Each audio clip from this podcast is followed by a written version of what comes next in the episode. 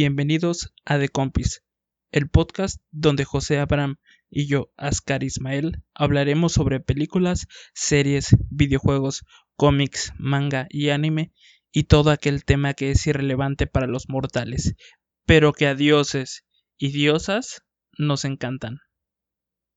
Bueno, José, ¿este capítulo de qué va a ser? ¿De qué vamos a hablar? Este capítulo va a ser de, de mangas. De mangas.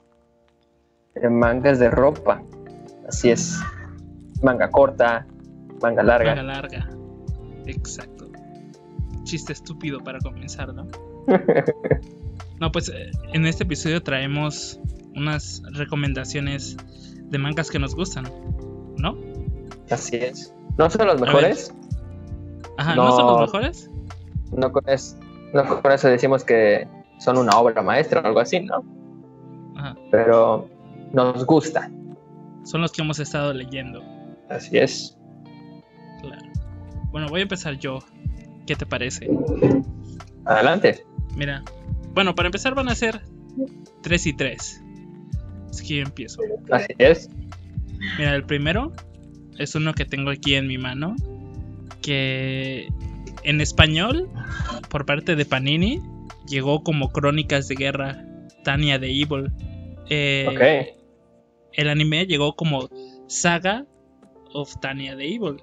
Este manga eh, eh, es del género de mundos paralelos. Haz de cuenta que el, empezando la historia, obviamente con el protagonista, eh, es un humano común y cualquiera que trabaja en una empresa eh, en el área de recursos humanos. Su principal tarea es eh, despedir gente, despedir a la gente que no trabaja y básicamente, básicamente ese es su trabajo. un día eh, le piden que despida a un trabajador flojo, que falta mucho y que no cumple con su papel, ¿no? Entonces, eh, este brother pues le dice que se tiene que ir de la empresa y lo corre, básicamente. Y saliendo del trabajo, él se dirigía a su casa, eh, iba a tomar el tren. Y el trabajador que justo acababa de, de despedir, lo empuja a las vías del tren, lo que ocasiona que muera. Y cuando abre los ojos de repente, está ante Dios. Y pero él no lo reconoce como Dios debido a que es ateo. Y primero le pregunta a este ser que quién era. Y Dios le responde que cómo puede ser posible que le pregunte eso. Y este brother le dice que él es ateo y que lo disculpe por, por pensar diferente, pues. Pero Dios se lo toma eh, como, como una grosería y le dice que a qué se debe eso.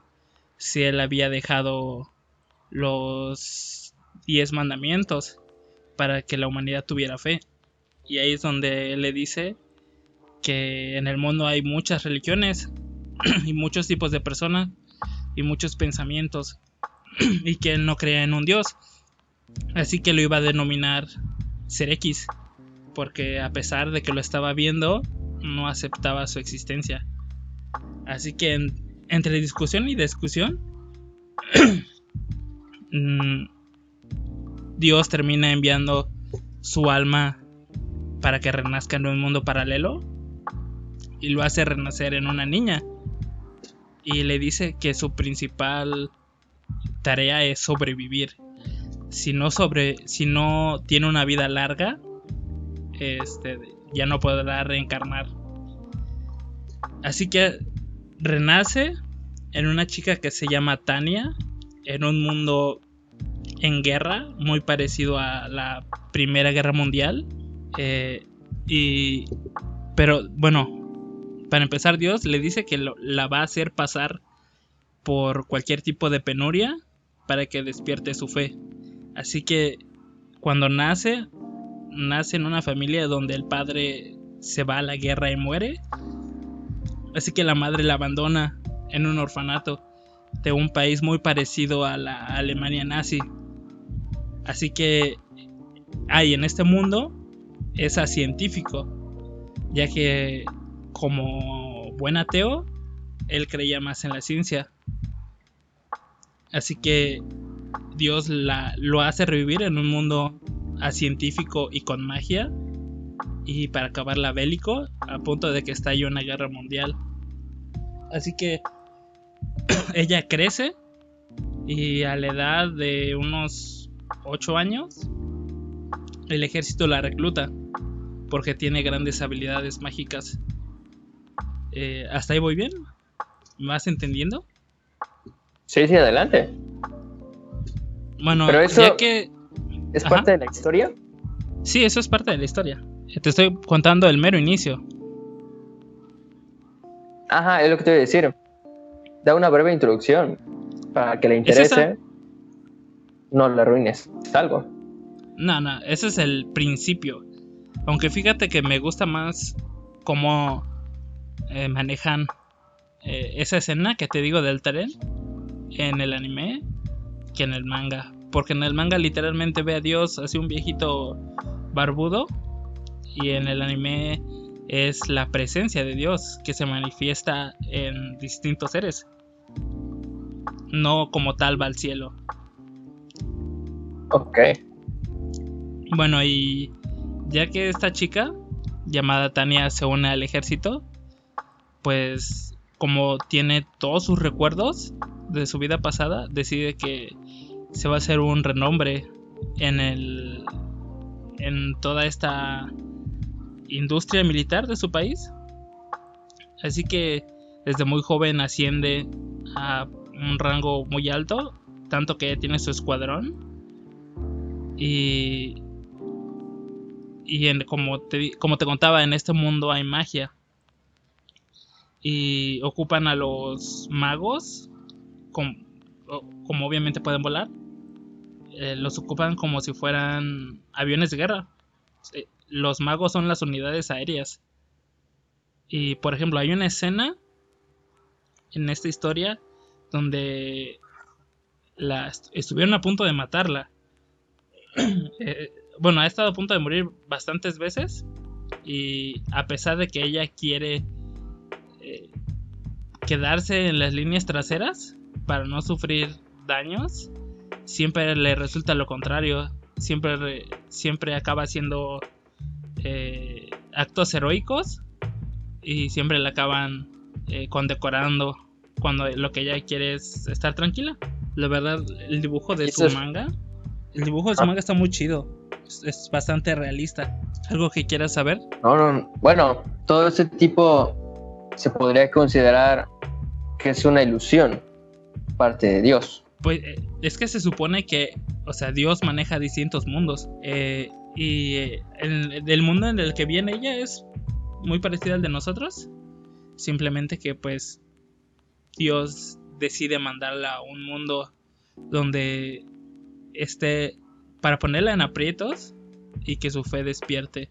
Pero no es ninguna ilusión, sino que sí es otro mundo. Ok, ok. Así que su principal trabajo o su principal tarea es no morir joven, ya que si no tiene una vida larga, eh, no, no podrá renacer de nuevo. Y por lo tanto, tiene, le tiene un odio a Dios como no te puedes imaginar. Dios se le presenta en varias ocasiones y cada que puede le mete un tiro. Sí, de plano odia. Bueno, ah, y ahí va otra. Dios le pone una condición para usar magia. Cada que necesite usar un hechizo de mayor poder, tiene que rezar de corazón.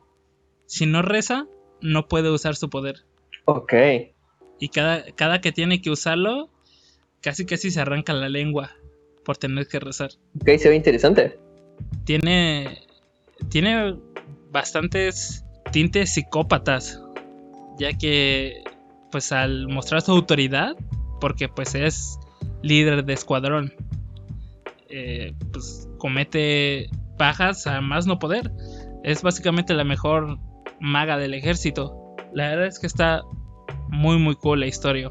No lleva tanto, es más o menos reciente. Y yo ahorita tengo el tomo 1, pero ya está en camino el tomo 2.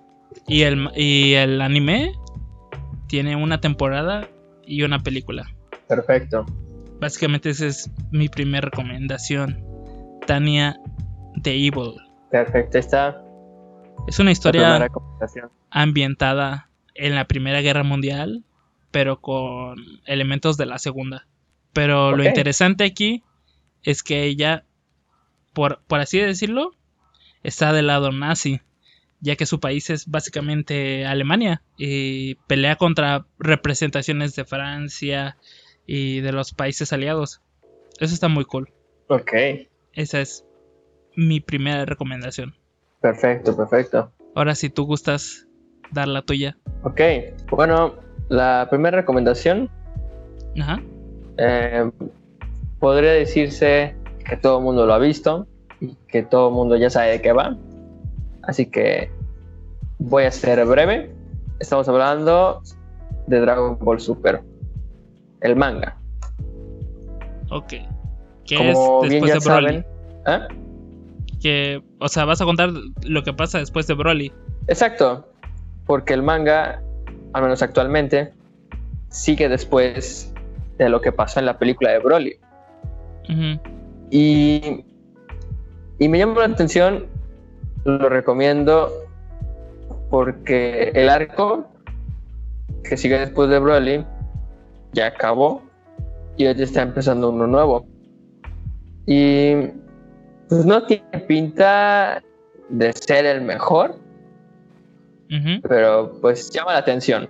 Y bueno, nada más lo voy a poner en contexto de más o menos de qué va el arco después de Broly. Ajá. Sí, porque yo no sé. Bueno, después Yo no he visto. Bueno, después de... De ver lo de Broly, pues lo típico. Goku y Vegeta quieren entrenar. Pero en la patrulla galáctica pasa algo que hace que necesiten ayuda de Majin Buu. ¿Por qué de Majin Buu? ¿Me escuchas? Sí. ¿No me escucho mal? Mm, no. Ok, va. Entonces prosigo. Necesitan la ayuda de Majin Buu porque, bueno, eso se remonta a Z. Que no ves que Majin Buu absorbió un supremo, Kaiosama.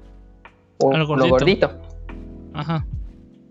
Bueno, necesitan la ayuda precisamente de él, no de tal cual me Majin Buu. Porque resulta que uno de los tantos prisioneros de la patrulla galáctica escapó, una especie de hechicero, y solamente ese Supremo Kaiosama fue el que lo pudo vencer. Ok. El chiste es que a lo largo de la historia, pues va de cómo es que escapó y qué es lo que planea hacer ahora, ¿no? Y creo que un punto cierto de eh, cómo inicia la saga es que él, él, es débil. O sea, él es débil comparado con los niveles actuales de poder. Ok. O sea, eh, él tendría el poder más estilo.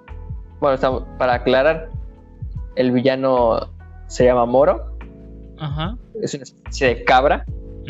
Y pues él en el inicio, este, pues tiene un nivel de poder estilo Majibu chiquito, el que parece niño. Ajá. Que obviamente para los niveles actuales de Dragon Ball, pues ya no es nada. Ajá, ya no es nada. Así que a lo que voy es que me agradó la idea de cómo se volvió igual de fuerte para poder pelear contra Vegeta, contra Goku. Él tiene como una especie de, de, poderes de absorber el planeta, el poder del planeta. Y, por ejemplo, dependiendo de la masa del planeta, es equivalente a su poder. Así que trata de absorber planetas grandes para así ser más fuerte. Pero pues obviamente, pues cuando se topan con Goku y Vegeta, pues los muy tontos no sabían de esa habilidad. Y dejan que se haga fuerte. Él aprovecha y pues les absorbe sus poderes. Ajá. Y eso hace que obviamente aumente el nivel. Pero ¿y cómo logran recuperar su fuerza o simplemente es con el pasar del tiempo? Es como, haz de cuenta que es como si le roban el poder, se recuperan, ah, vuelven a pelear y les vuelve a robar el poder. Y así va, pues se puede decir que almacenando. Y es por eso que llega un punto donde ya es más poderoso. Ok. Pero a, lo largo de la historia los engaña de diversas maneras que se me hizo un poco inteligente. no, fue tal cual como de voy a pelear y les absorbo el poder. No, tiene sus mañas. Y está interesante, está interesante la saga. Tampoco no les voy a decir que es la mejor. Pero sí está interesante.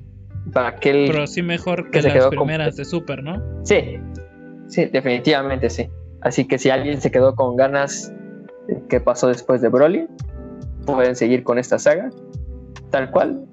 Es saga de Moro. Él es el villano principal y está buena. Esa es mi recomendación. La adaptación animada. No, todavía no hay adaptación. Por eso te digo que sigue sin fecha. Eh, rumores dicen que el 2022, 2023, que película, pero tal cual algo, nada. Ok, entonces esa sería tu primera recomendación. Esa sería mi primera recomendación. Vamos con el tuyo, el segundo. El segundo. Como te decía, antes de empezar a grabar, los tres que traigo se podrían decir que son muy parecidos, ya que los tres son de mundos paralelos. Y el segundo que traigo se llama, bueno, ese no tiene nombre ni en inglés ni en español, o al menos no lo encontré. Así que ahí perdona si se me lengua la traba con el japonés. No, no tienes que saber. Se llama Tensei Shitara Slime Data Ken trata de un slime.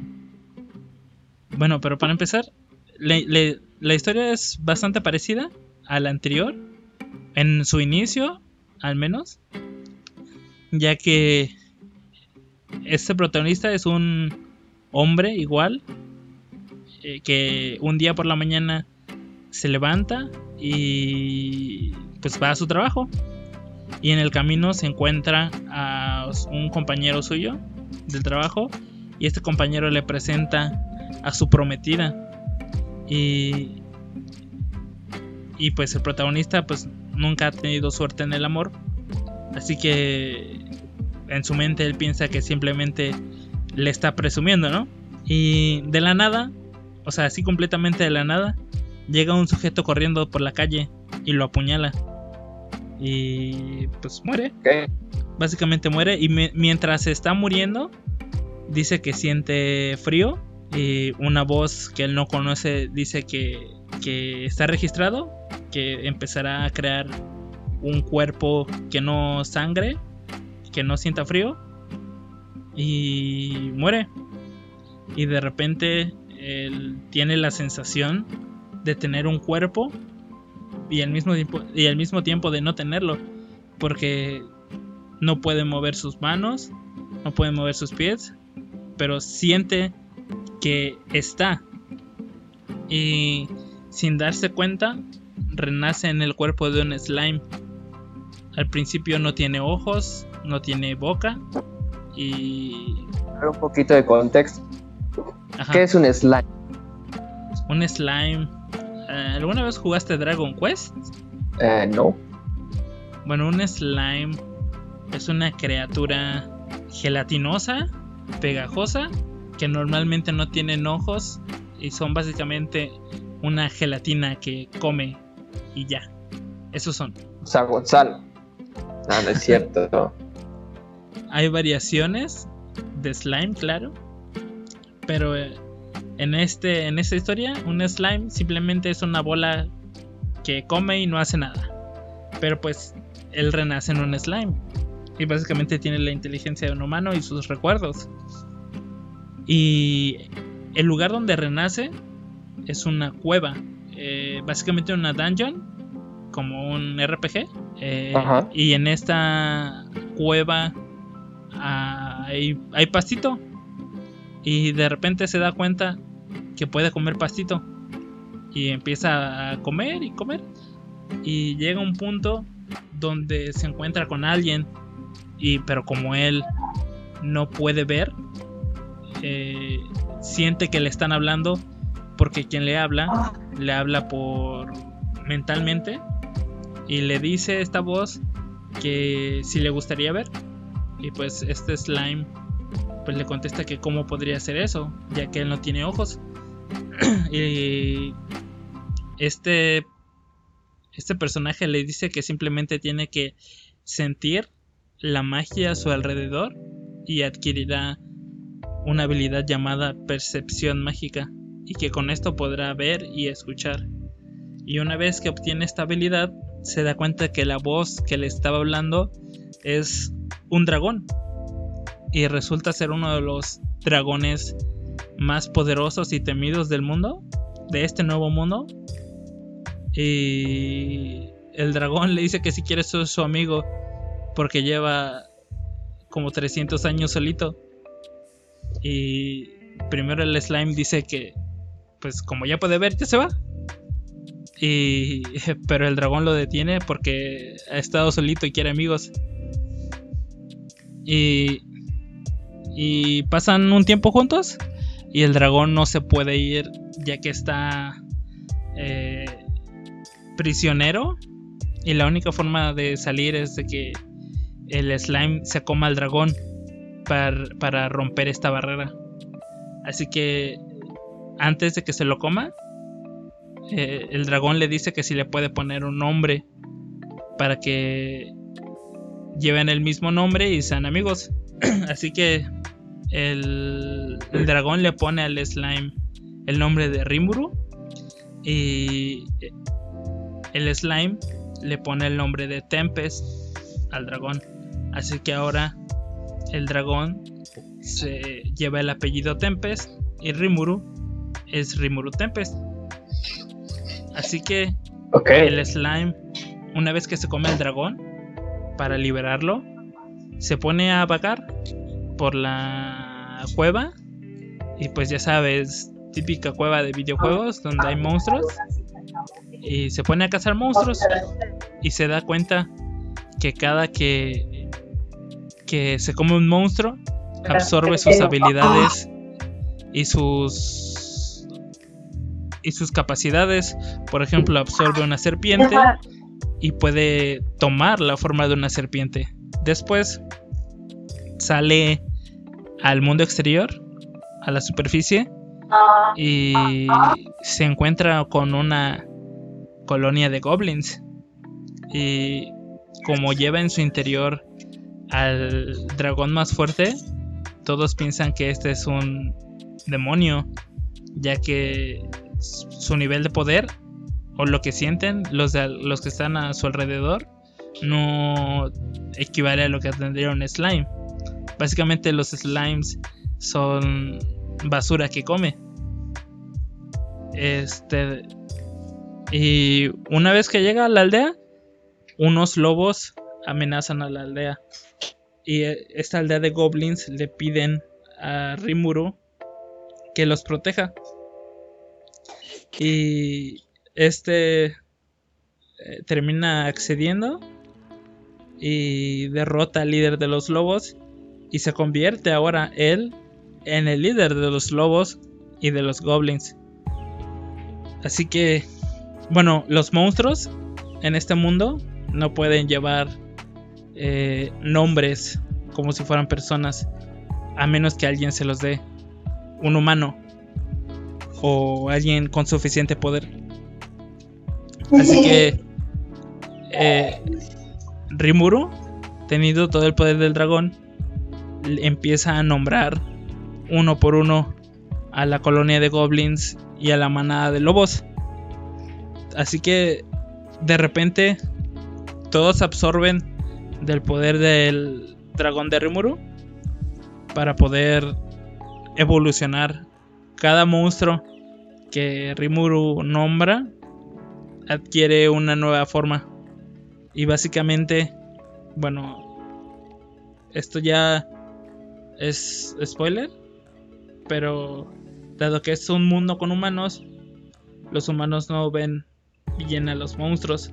Así que Rimuru decide formar una ciudad y después un país para hacer que vean que los monstruos no son malos y, y bueno, ahí ya sería entrar en mucho spoiler porque ya entra la segunda parte de la primera temporada y de la segunda.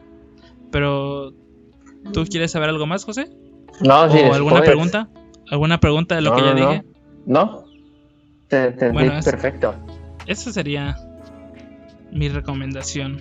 El manga del slime está bastante bueno y actualmente está la, su segunda temporada de anime y está bastante, bastante chida. Ok. La verdad es que es de los que he leído recientemente y que me han atrapado. Ya que eh, el slime pues tiene que hacerse fuerte para defenderse y no morir. Y dado que su cuerpo no sangra y básicamente se puede regenerar, es de los personajes más fuertes, simplemente por ese factor. Ok. ¿Alguna duda? Esta sería tu segunda recomendación. Ajá, esa sería mi segunda. Se llama Tensei Shitara Slime Dataken. Oye, qué buena pronunciación. Es que lo, acabo de leer. Ah, le dije, ya sabes japonés.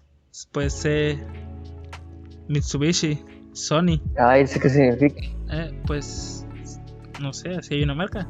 Ah, la marca. Pues ya con eso, ¿no? Ya sé hablar japonés con eso. Sí, claro. Todos ya. Todos ya. ¿Y tu segunda? Bueno, la segunda, parte mía, sería el manga de One Punch Man. Está bastante bueno. Yo del manga no lo he leído ni nada. ¿Qué tan lejos dirías que está del anime? Uh, bastante.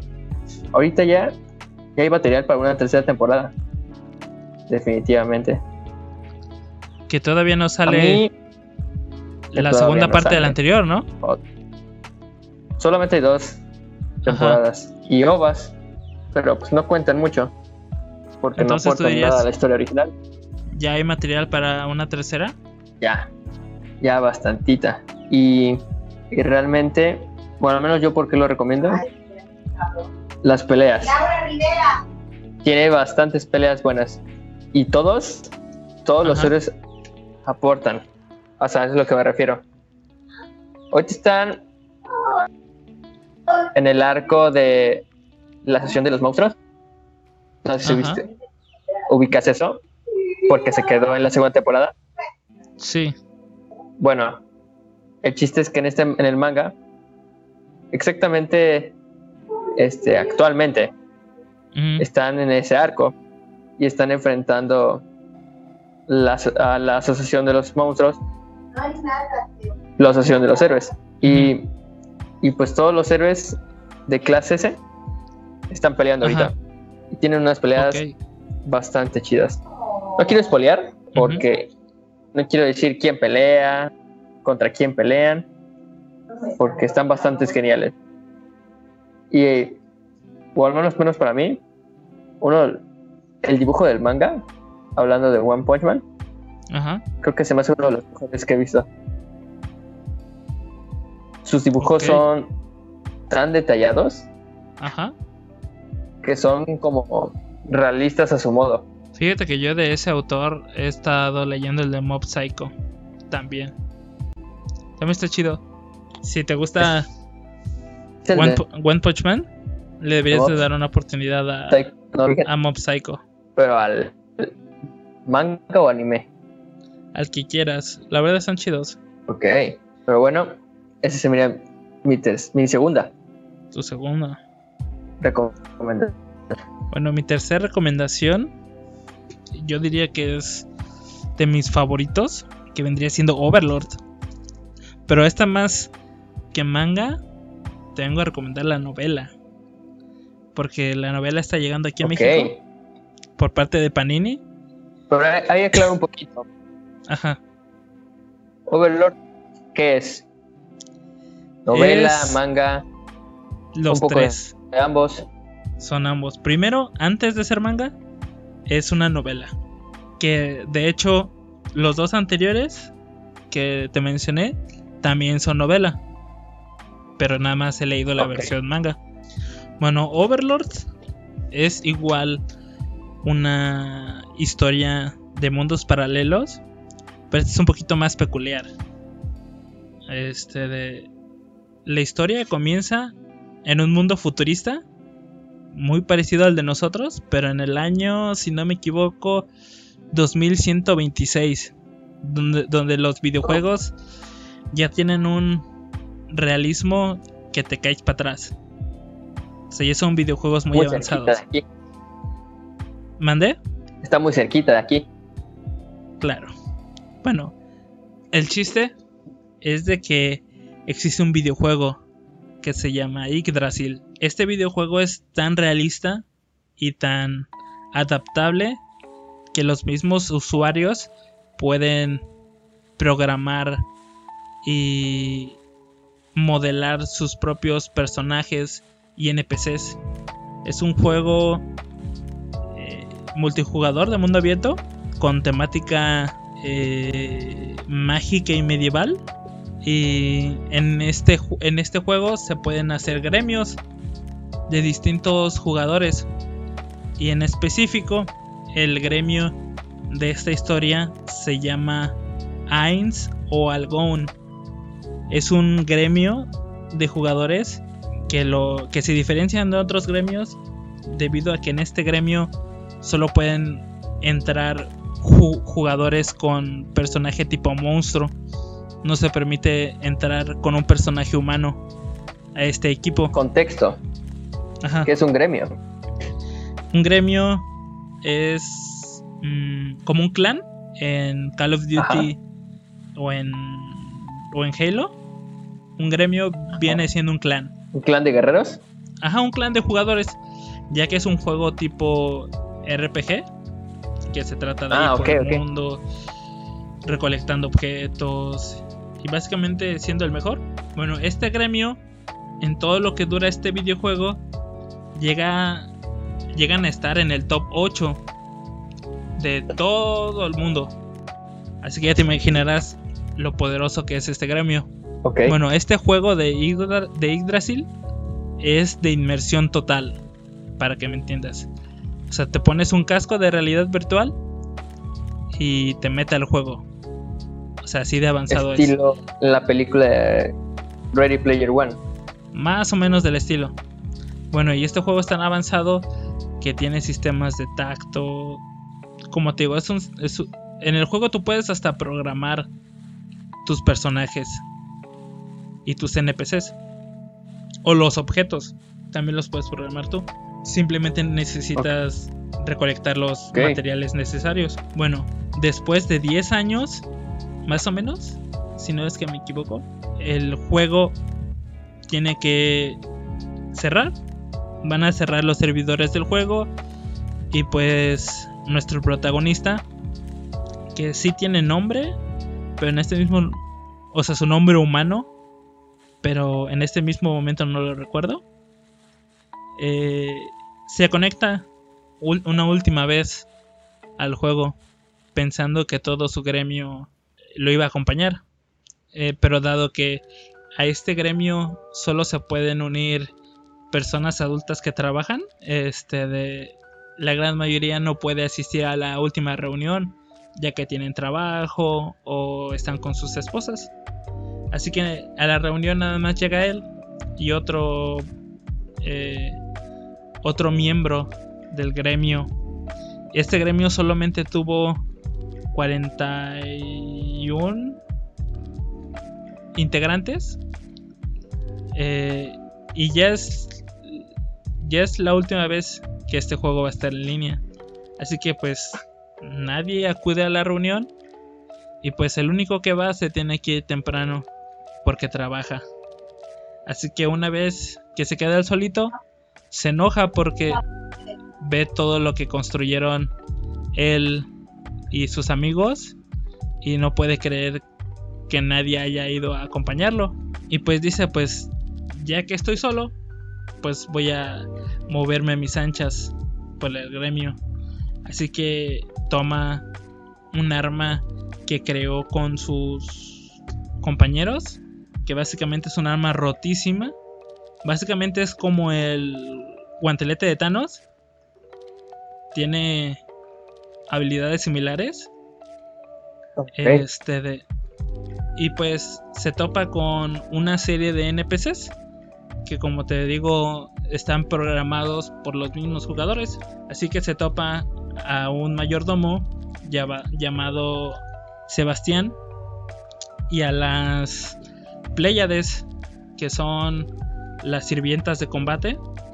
Básicamente en este gremio todos los jugadores intentaban acceder a él por la fuerza, pero este gremio tenía tal nivel que eran muy pocos los que realmente llegaban a entrar y los que entraban eran fácilmente exterminados.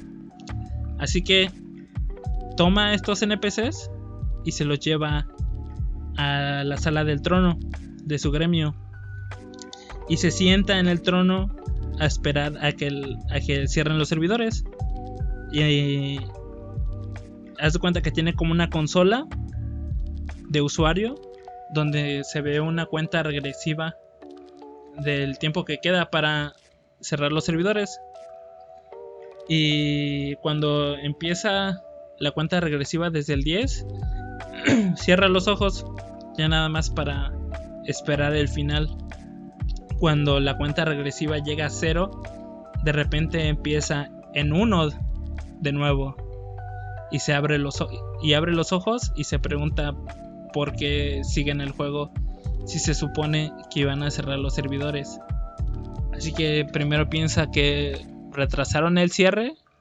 Eh, o sea, empieza a pensar en puras razones lógicas, ¿no?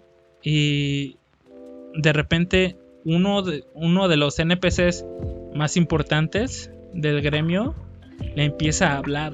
Y ahí es donde él se sorprende porque a pesar de que el juego era tan detallado los NPCs no hablaban con naturalidad. Y este personaje que le habla se llama Albedo. Básicamente es la NPC que controla a los demás NPCs ahí, hasta ahí me vas entendiendo o sea, ella es la, la NPC mayor. Ajá, es como la administradora. Es el admin. Es el admin. Ella se llama Albedo. Eh, que a lo mejor ya has visto. Es la chica con cuernos. Y a las negras. Es la, la que es como medio. Como que está loca, ¿no? Ajá, pero ahí te va por qué. Antes de que se cayeran los. ¿Tiene cola de serpiente? No, ella no tiene la cola de serpiente. Ah, ¿no? No, nada más tiene alas negras. Ella es una sucubo, por eso tiene cuernos y alas negras. Bueno, antes de que se cerraran los servidores, eh, nuestro personaje, que esto no lo conté, pero su personaje es el de una calavera, una calavera muy grande. Eh, cuando se sienta en el trono, con ayuda de el cetro que te digo que se parece más o menos al guante de Thanos en habilidades, eh, puede acceder a opciones de administrador y checa la configuración de esta chica que te digo, Albedo, y entre sus configuraciones estaba escrito que era una zorra.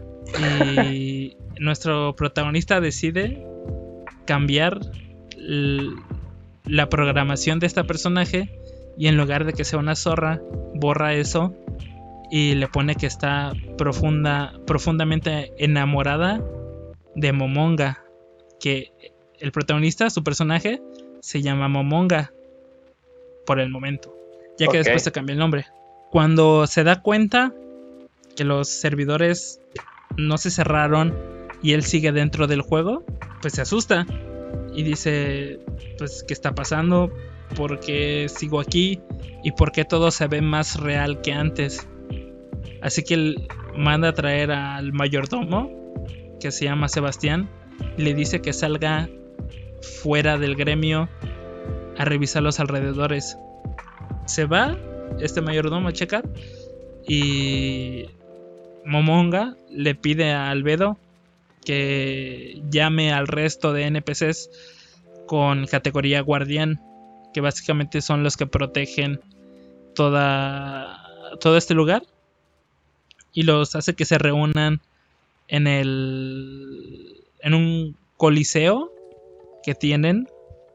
Y básicamente estos personajes vendrían siendo como su como sus tenientes por así decirlo ya que es cada uno hace cuenta que el gremio se divide por pisos hacia abajo eh, y cada de estos guardianes protege un piso que mm,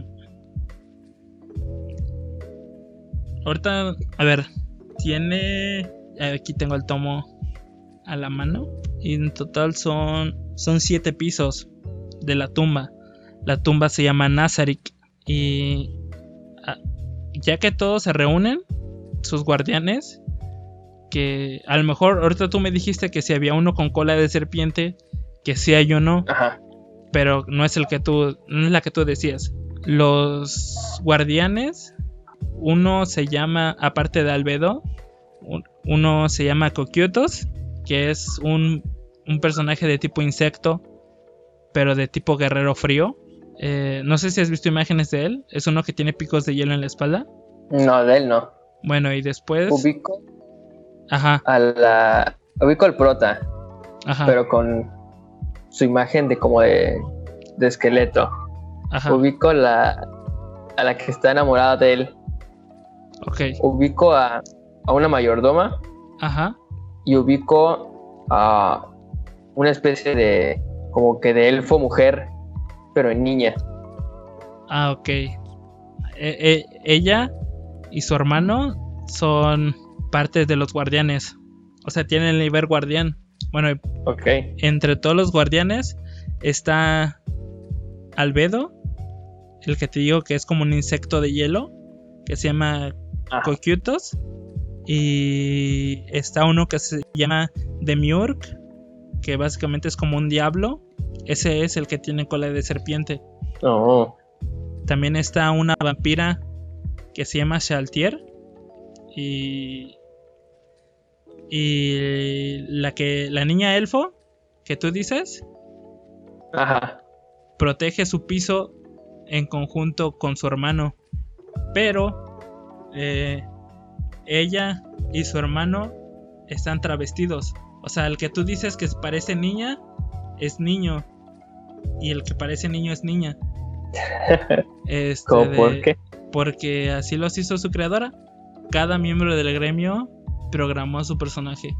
Por eso cada quien tiene personalidades muy, eh, muy únicas, ya que sí fueron programados. Y después está, a ver quién me falta. Después está un tipo feto que se llama eh, Victim. Eh, es un feto flotante con cuernitos y con una aureola de ángel y con alitas. O sea, básicamente en este gremio todos son monstruos. No hay, a excepción de uno, no hay nadie humano. Y una vez que regresa el mayordomo con las noticias, le dice que no hay nada de lo que él recuerda en los alrededores. Toda la tumba de Nazareth junto con sus NPCs fue transferida a otro lugar y pues no saben qué onda. Así que pasa el tiempo, unos cuantos días, y se encuentra con ayuda de su magia una aldea humana y ve que hay gente, bueno, soldados masacrando a la gente y decide ir. Y se lleva a la chica que se llama Albedo con él. Y cuando llega a la aldea, se topa con unas niñas que están a punto de ser asesinadas por un soldado. Y cuando él sale de un portal, todos se le quedan mirando así como de qué onda. Porque es un ser único, ya que a diferencia del juego, aquí en este mundo sí existen las criaturas mágicas, pero nunca habían visto nada como él. Así que con un ademán, si apunta a un caballero y hace la, el gesto como de, apretar su puño. Y al momento que hace eso, revienta el corazón de uno de los soldados. Y a otro lo manda, lo, lo mata electrificándolo. Y así salva a las niñas. Pero las niñas, al estar tan impresionadas y tan asustadas de este ser que no conocen, en forma de calavera, se orinan del miedo. Así que les dice que se tranquilicen y, y les da medicina para curarlas. Pero dado que son humanas, Albedo, que va con él, las quiere matar, ya que todos en la tumba de Nazarick ven como inferiores a los humanos. Y dado que todos... ¿Eh? ¿Qué? Sí. ¿Puedo dejar hacer o lo meto? ¿Pasó algo? Sí, me desconecté. ¿En dónde te quedaste? Eh, espera. Da madre. Me marca que no tengo internet. ¿Me escuchas? Pero si te escucho. Ah, ok. ¿Qué fue el último que escuchaste? En que intenta curarlas a las niñas. Pero. Pero no. Pero le tienen miedo. Ajá. Bueno, le tienen miedo como se ve, pues les habla básicamente un esqueleto. Eh, y una vez que superan el miedo, aceptan tomarse la medicina. Pero como llevó a Albedo, básicamente todos en la tumba de Nazarick odian a los humanos, los ven como seres inferiores. Y a nuestro personaje lo ven como un dios. O sea, es el líder de todos. Lo tratan como un dios, lo, lo veneran, lo aman. Así que él no puede demostrar eh, debilidad, ya que le da miedo que todos sus NPCs vayan en contra de él por no, por no actuar y no ser lo que los NPCs esperan de él. Así que básicamente podría decirse que este personaje, este protagonista es como un jefe final. Muchas veces hace acciones que lo hacen ver como un villano, pero también hace acciones que tal vez no lo hacen ver como un héroe, pero lo hacen ver bueno. Y después de esta situación, para adentrarse entre los humanos, tiene que adquirir un alter ego que se llama Momón. No sé si lo has visto. Es un caballero con. con. con su armadura negra y dos espadas gigantes. Bueno, ese es el mismo eh, protagonista del de Calavera. Simplemente que con magia se fabrica la armadura, ya que como es un ser mágico, no puede usar armas ni armaduras, pero sí puede usar equipamiento mágico. Así que se crea la armadura negra y se hace pasar por un aventurero para reunir información. En, e, e, esa es una historia bastante obscura. Muchas veces se tocan temas como por ejemplo violación o secuestro, masacres. O sea, tiene su lado oscuro. Y por eso es que me atrapó la historia. Y es de las que yo más recomiendo. Es de mis favoritas. Su, novela está bastante bien escrita. Y para que te des una idea, la primera temporada adapta tres novelas, del tomo 1 al tomo 3. Ok. De manga, no sé cuántos adapte, ya que ese no lo leo todavía. Pero la verdad es que está muy chida. El diseño de personajes me super encanta. Por ejemplo, la novela está también hecha aquí en México. Porque obviamente Panini tiene la licencia. Pero viene hasta con ilustraciones súper bien hechas. Y parecen, muchas de sus ilustraciones parecen hechas como al óleo. Como si fueran pinturas. La verdad es que está muy, muy chido. La verdad, las portadas? ¿Mande? ¿Estas son las portadas? Es que vienen varias ilustraciones. Hazte cuenta que es la portada o la cubierta. Eh, y de ahí viene un tipo post, un, un póster de doble cara que está engrapado a la novela. Y cada comienzo de capítulo hay una nueva ilustración. Ok. La verdad es que esta está muy, muy chida. Hasta el momento el anime tiene tres temporadas y no hay fecha para una cuarta. Y por eso mismo empecé a leer las novelas, ya que ya llevo un tiempito sin haber noticias de Overlord. La verdad, si tú quieres saber de Overlord, puedes ya sea ver el anime o ver las películas resumen, que también están chidas. Ok. La, la verdad, si, hubiera una historia que yo quisiera que leyeras o que vieras, sería esa. Porque sí está muy, muy chida. A lo mejor el argumento suena eh, muy parecido a los que ya recomendé. Pero este es de mis favoritas. Este es el que dices, léanlo sí o sí. Exacto.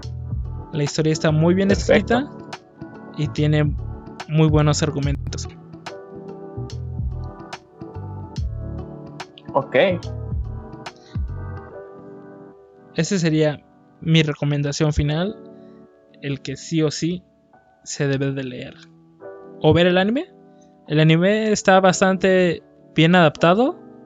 Sí tiene sus pequeñas diferencias, pero no tan grandes. Perfecto. Entonces, cerramos con broche de oro con tu recomendación, la que más deben de ver es Overlord.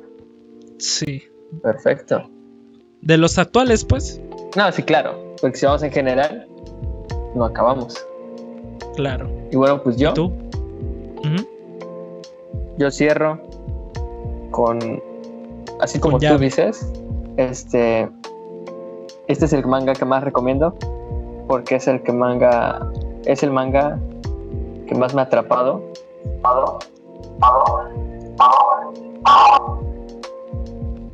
¿Me escuchas? Sí. Creo que falló. Para allá. Ajá. Este manga es el que más recomiendo porque es el que más me ha atrapado y la verdad es el que he estado más al pendiente junto con el de Ataque a los Titanes. Pero pero aquí este sujeto no lo ha leído, así que pues no lo voy a, no lo voy a mencionar. Pero, estamos, bueno, estoy hablando de el anime llamado, digo, el manga llamado Shumatsu no Valkyria. Sí lo ubico, pero no lo he leído. Ok. Bueno, ¿de qué va? Va de que imagínate todos los dioses de todas las culturas que existen y que cada mil años se reúnen para tener un debate el acabar a la humanidad o dejarla viviendo. Eso hacían cada mil años. Ok. Y pues la historia empieza con la reunión reciente en donde pues por diversas situaciones de que el humano contamina, de que no es buena persona, que están acabando con el planeta, deciden ya una vez terminar con la humanidad. Todos están de acuerdo, así que los dioses proceden a eliminar a la humanidad, ¿no? Pero antes de hacer eso, las valquirias, que son guerreras nórdicas, deciden que no hay que acabarlos tal cual, que hay que mínimo darle una oportunidad a los humanos de defenderse. Así que proponen un encuentro de un humano contra un dios, uno a uno. O sea, un dios contra un humano. Ajá. Al principio los dioses pues no se lo toman en serio, porque dicen, los humanos no pueden ganar. ¿Cómo por qué? Y pues la Valquiria los convence diciendo, pues si es tan fácil, ¿por qué lo dudan? O sea, no, no deberían de hacerlo, Así que convencen y se hace el torneo, un torneo de, de un humano contra un dios. Son 13 participantes, o sea, 13 dioses y 13 humanos. Pero a mí lo que me atrapó es que los 13 humanos son humanos que existieron. O sea, son humanos históricos, no son inventados. No son, o sea, por ejemplo, no son estilo Naruto o Goku, no, no. O sea, son humanos históricos. Nada, te voy a poner un ejemplo, porque la lista de los humanos creo que es uno de los spoilers, pero nada, te voy a mencionar a dos para que te des una idea. Uno de los de los que están en la lista de los humanos es Nikola Tesla. Ok. Él todavía no pelea, pero está como uno de los 13 humanos más representativos de todo lo que existe de la humanidad. Ahí lo ponen de que va a pelear. Ajá. Y otro, que es uno de los que más espero, pero todavía no pelea, es el rey Leónidas. No sé si lo ubicas. Ajá. Sí. Bueno, también en él lo ponen como uno de los humanos más representativos. pero sin importar su época. Ajá. O sea, son. O sea, la Valquiria escogió a tres humanos más sobresalientes de toda la historia de la humanidad. O sea, no importa la época. Ok. Y son 13 humanos contra 13 dioses. Los dioses sí son interesantes, pero a mi parecer, a mí lo que me atrapó son los humanos, porque están exageradísimos. O sea, tienen unas habilidades que tú dices, ah, puede ser, o sea, sé qué pedo. Y eso es lo que me gustó bastante del manga, porque son habilidades que en teoría podría ser un humano. Obviamente están exageradísimas, pero, pero está, está bastante padre. Y también me atrapó porque las peleas están bastante cool. Tienen peleas muy chidas. ¿Hasta ahorita cuántos capítulos de manga van? Van, si no me equivoco, 60. O sea, todo el manga va por rondas. O sea, la ronda 1, la ronda 2. Actualmente en el manga va a empezar la ronda 6. Actualmente. En total son 13. En total son 13. Pero hay una regla en donde dicen que gane el que primero gane 7 combates. Ok. O sea, no es necesario los 13. Gana el bando que gane primero 7 rondas. Ok. Así que esa es mi recomendación. Yo lo recomiendo si quieren leer un manga de peleas. Nada más para que se den una idea, ese estilo de Baki, de peleas, de ese estilo. Así que tú eres fan de Baki, así que te va a gustar. Yo te lo recomiendo bastante. Y de los tres, si es el te que un trato. Léanlo yo tal cual. Yo me aviento ese y tú te avientas uno que yo diga, ¿va? Más o menos que vayan igual. Pero a, eso voy. Ya va a salir el anime, que sale en abril. Ya el anime sale. Que lamentablemente solamente ya confirmaron que el anime Solamente van a animar las tres primeras peleas. Yo quería que animaran hasta la 4. Porque la 4. A lo, mejor, a lo mejor son de esos animes que terminan partiendo a la mitad. Que pasan la primera parte ahorita y a mitad de año la segunda. A lo mejor. Pero el anime inicia en abril y ya confirmaron las tres primeras peleas, las cuales están bastante chidas, al menos en el manga. Todavía pues hay que ver, ¿no? En el anime. De verdad le tengo bastante fe al anime, que espero que haga una buena adaptación, tenga una buena animación, pero al menos el manga para mí es impecable. Bastante te Digo, me echo el manga y a mí te uno que yo diga. A ver, adelante. Mm, dices que van 60 capítulos, ¿no? A ver, déjame corroborar esta información en este instante. No, si no me equivoco. Ajá. Espera, espera. Mm, mm, ok, exageré. No son 60. Me mamé. Son 44. Ok. Hasta, hasta el último. Ajá. 44. El manga es mensual. Mensual. ¿Y normalmente cuántas, cuántas páginas viene? Entre 35 a 40. Yo me lo he hecho, o por lo menos te traigo un avance para la próxima. Y tú okay. la primera de Overlord, aunque sea el anime, aunque no quieras leer el manga. Eh, ¿cuántos, ¿Cuántos capítulos? Es que mejor en ese caso, te digo que mejor veas el anime. Y yo veo el anime de Overlord. Dices que sale en abril. Ya sale en abril. Es de los de la próxima temporada, ¿no? De primavera. Así es. O sea, básicamente empieza de esta semana a la otra. Todavía no hay fecha. El 25 de marzo va a haber como una conferencia respecto al anime en donde van a revelar que el tema del opening, que el tema del ending, las voces. Así que es probable que en ese evento digan la fecha tal cual de abril. Pues aparte de leerme el manga, pues también me puedo echar el, el, el anime. Pero pues ya voy preparado para el anime. Es que yo siento que ya no sería lo mismo.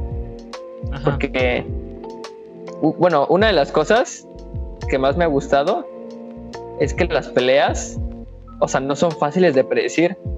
O al menos para mí. Mm. o sea, por más que dices, este puede ganar, mm, dices, eh, va a ganar. Y a veces Nel. O sea, ese tipo de peleas. Ajá. Es por eso que me gusta bastante. Ok, pues ahí está. Yo me echo ese y tú te estás Overlord. Me parece perfecto. De Overlord son. Bueno, tiene tres temporadas. Por cada temporada tiene 12 o 13 capítulos. Que son los que creo que va a tener. Como 12 o 13. Pues me parece perfecto. Estas fueron tus tres recomendaciones. Así es. Ok. Pues esto sería el final. ¿Y te das cuenta? este... ¿Eh? Que nuestras. ¿Y te das cuenta que nuestras recomendaciones en ambos tienen el mismo género? O sea, eso estaba pensando. Los míos se van del lado de mundos paralelos y magia. Y el tuyo se va del lado de peleas. Estuvo bien. Así es. Me parece bien. Bueno, este es el final de esta emisión en vivo. ¿Algo más que quieras agregar? Estamos en vivo. Estamos en vivo en este momento. ¿Algo más que quieras agregar? Pues que lean los mangas que recomendamos. Esperemos y si les haya llamado la atención. Este podcast, ¿dónde se puede escuchar, José? ¿En dónde se puede escuchar? La pregunta del millón. Pues como lo llevas diciendo en cada uno, en todas las plataformas que se puede escuchar. Por ejemplo. Por ejemplo, en TikTok, ¿no? No, ahí no. Por el momento. Chance y después sí. Uh, qué chafa, entonces. pues eso sería todo por este capítulo. Me gustó. ¿A ti te gustó? Así es.